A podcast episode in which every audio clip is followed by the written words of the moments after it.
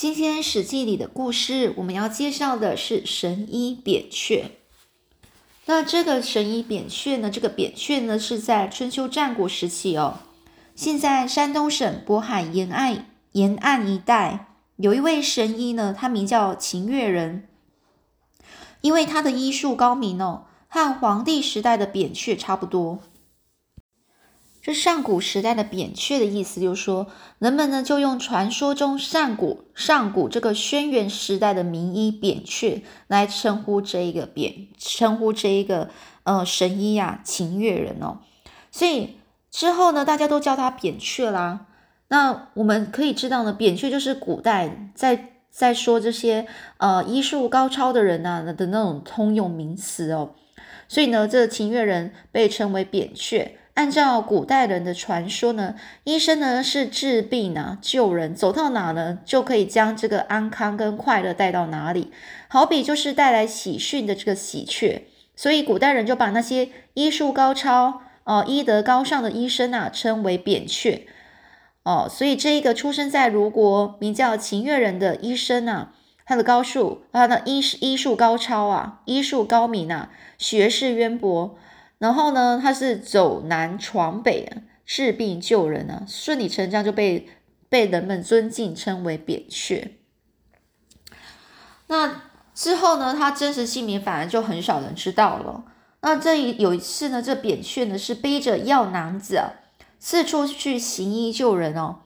有一次呢，他来到了这个国国国国，这个国这个字有点难写哦，就是这个国家国国的都城啊，都城。哦，在他的首都的城市，他进城门的时候，就看到这城内老百姓呢，城内的老百姓是整个是愁眉不展的哦，大家都好像不高兴、难过的样子，有些人还不停的流着眼泪。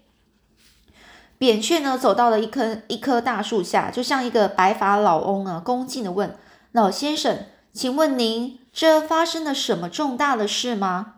这白发老翁睁了大眼。上上下下打量这个从外地来的扁鹊，缓缓的就说：“我们国国的太子生病死了，大家都很难过。”这扁鹊就问啊：“他得的是什么病呢？”这个老人呢就说了：“这个太子昨天傍晚时分突然晕倒在地上，这全国的医生都诊治过了，但是却查不到什么病因啊。”而这扁鹊就问呢，什么时候断气的呢？这老翁呢就开始哭了起来。今天早晨啊，祭体的时候，这个离现在已经大半天了。这扁鹊呢听完了，就立刻向这个国国的王宫走去。到了这个宫门口，守卫的士兵就将他拦住了。然后呢，这个扁鹊就大声的说：“我叫秦越人，是齐国的医生，我是来给太子治病的，我可以使太子复活。”请你让我进去吧。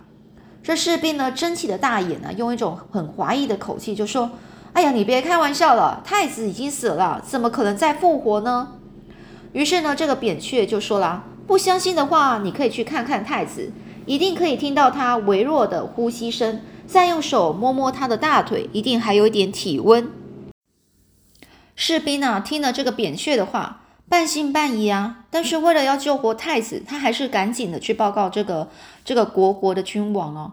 这国王啊，听到说有这个医生要来救活自己的儿子，于是呢，忍住了悲痛，就接近了扁鹊。这时候呢，太子呢是直挺挺的，是躺在床上，全身是僵硬而冰凉。扁鹊来到了床边，用手摸一摸太子的头还有手，便露出喜悦的微笑，就对这个国国的国王说。君王啊，就说呢，这太子还有救活的希望，请您放心吧。这国王啊，仍然有一些不相信啊，就说：“你真的有把握吗？”这个呢，这个扁鹊就说：“您大可不必担心啊，太子看起来好像死了，其实他还活着呢。”扁鹊说着呢，就顺手从这个药囊子里面拿出针和药，用针在太子的胸部刺了几下，再命人呢煎药。灌入这个太子的口中。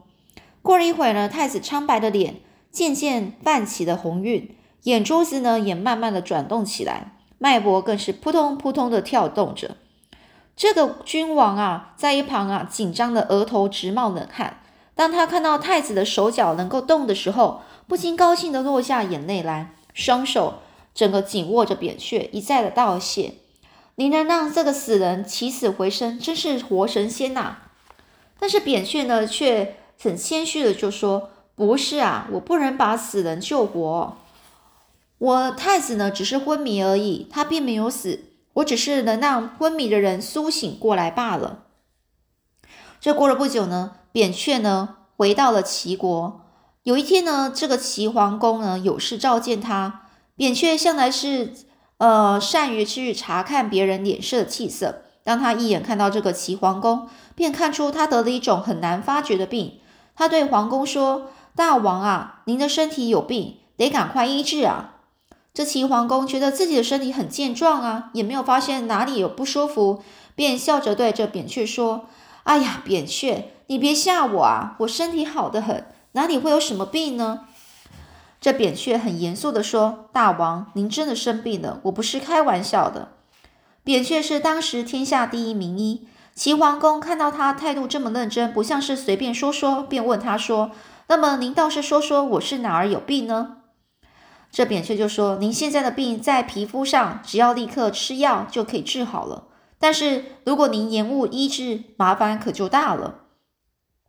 齐桓公啊，他有些生病了，呃，生气啊，他就很不高兴，就说：“我的皮肤就不痛不痒的，哪会有什么病啊？我看啊，真正有病的是你的头脑吧。”扁鹊呢，这看齐桓公很不高兴的绷着脸，于是呢，就悄悄的告退了。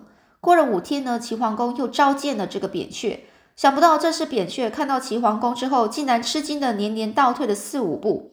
结结巴巴的说不出话来，齐桓公呢就觉得呃摸不着头绪啊，就很就很就很好奇呀，直接问呢，那这是怎么回事呢？这扁鹊就说啦：“大王，您真的有病啊！”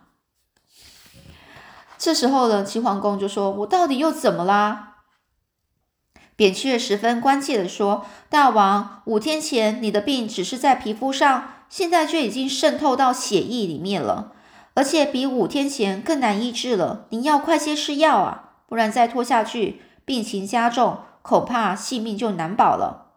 这皇宫呢，气得整个脸色啊一阵青一阵白，就说啦：“胡说，我根本就没病，你分明就是想诅咒我。”这两旁的人啊，看到这个扁鹊这么大胆，都暗暗的为他捏了一把冷汗。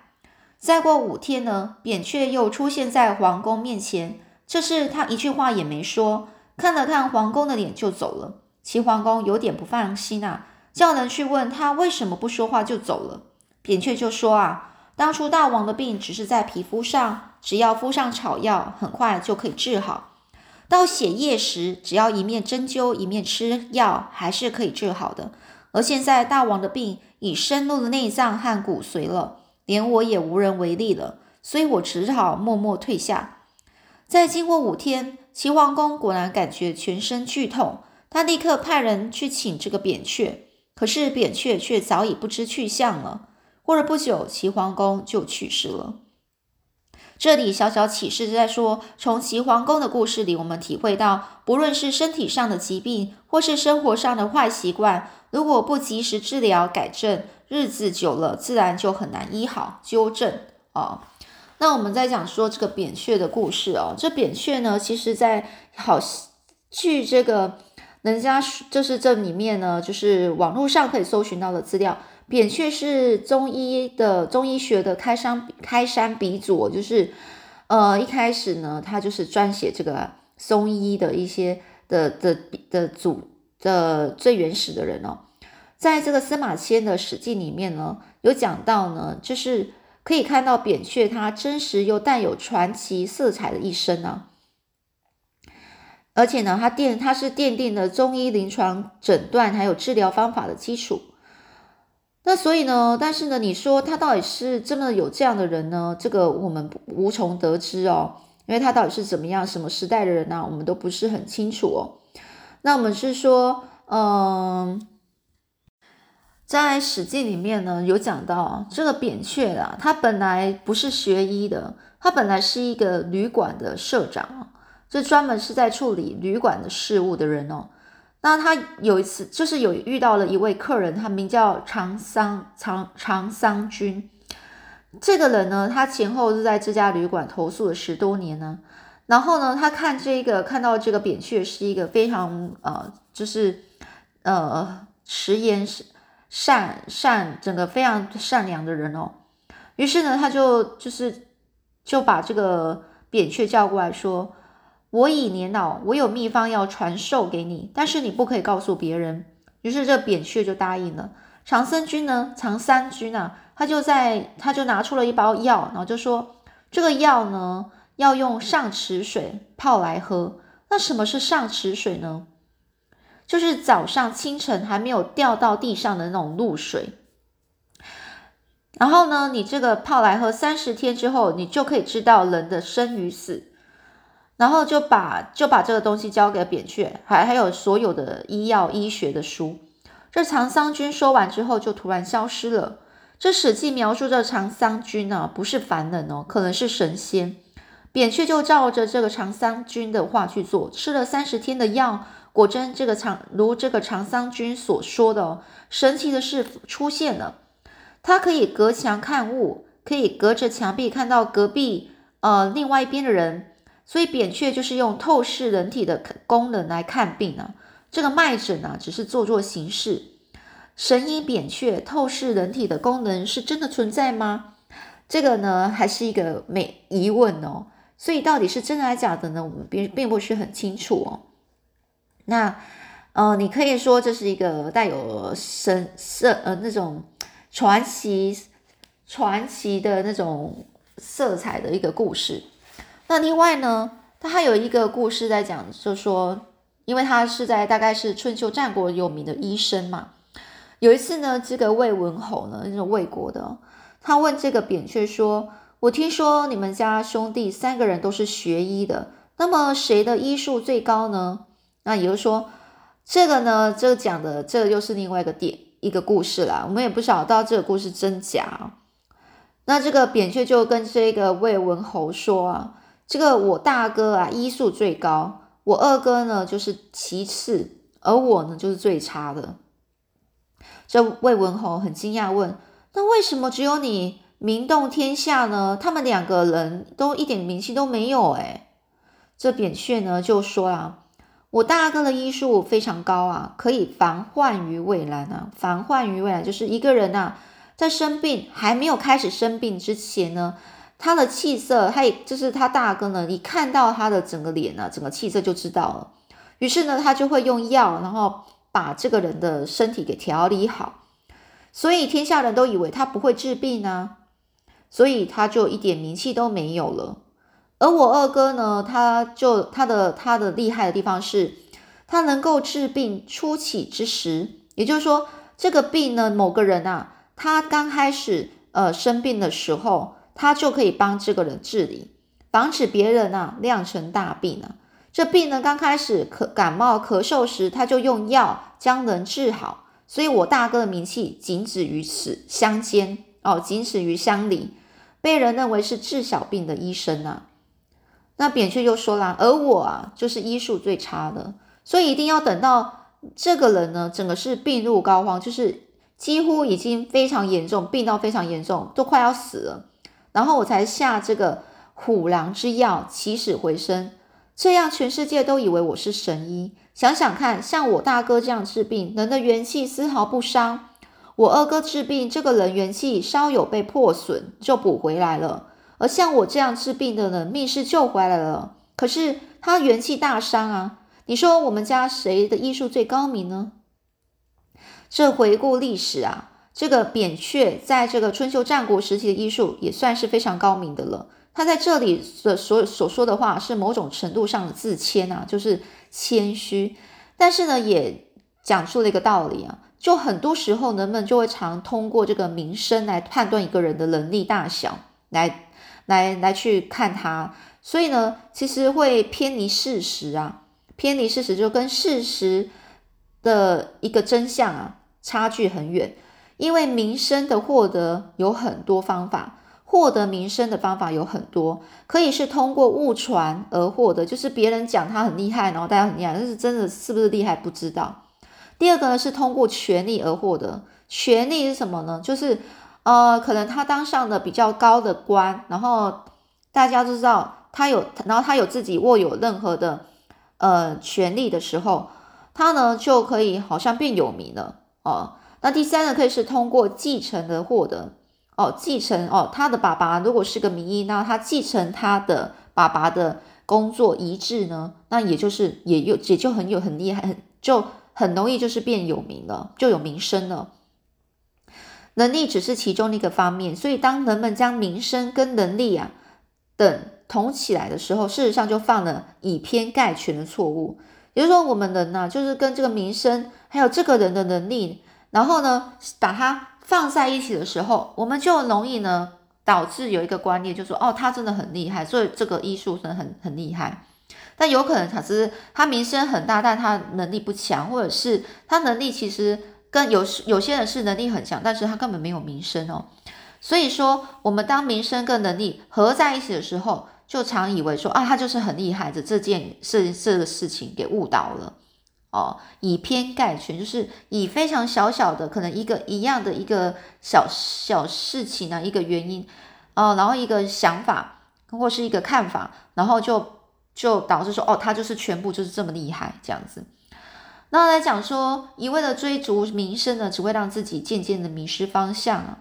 所以有能力的人才是对自己真正负责的人哦。然后我们讲说这一个小故事啊，哦。然后呢？所以呢，这个其实，嗯，这个扁鹊啊，其实就带来了还有另外一个观念，就是，呃，因为这又带有神，呃，那种宗教色彩。就以前的人呐，通常就是比较重，就是只要是心灵上有什么问题，因为我们像以现在有身体上的疾病，还有心理上的疾病。那其实有些人呢，是心理上的疾病，他们都大部分在古代的人，其实现在人也会哦。会依赖这个信仰宗教啊，然后或是应用宗教的一些神经，然后让让让你呢开始有慰藉，心灵的慰藉，像是呃有那种道教的元始天尊啊，让让姜子牙封神的传说啊，或是佛教释迦摩尼啊，让弟子呢整个是呃变神通第一啊，或基督教耶稣治病啊，或驱魔的神迹。这些都是不需要科学验证的哦，所以一些古代都是一些神传文化，跟现代科学是有很大的差异。所以呢，其实有很也很难理解到底是这个神医扁鹊到底是真的还是假的，有这样的人哦，不清楚哦。然后呢，据这个我们电脑上你可以查到上的一些呃维基百科呢，有讲到这个扁鹊啊，就也就是。当时候，呃，春春秋战国时期的那种医生哦，然后呢，他是与华佗、张仲景、李时珍啊并称为中国古代四大名医啊。那或许呢，多少他是真的，那那就是到底是有没有什么样的一个，呃，所以他其实也是中医呀，中医学的先河，就是写中医，可能要慢慢从这一个人啊开始建立起来了。所以呢，他有一些著作，《内经》《外经》啊，哦，还有一本叫《南经》啊，很难的难哦，《南经》呢，哦，所以呢，这些呢，呃，哦，我这边还看到说他性别可能是女的哦。那其实呢，就这部分呢，因为是是算是公元前、西元前的人呢，是很久很久以前的人哦，很难去。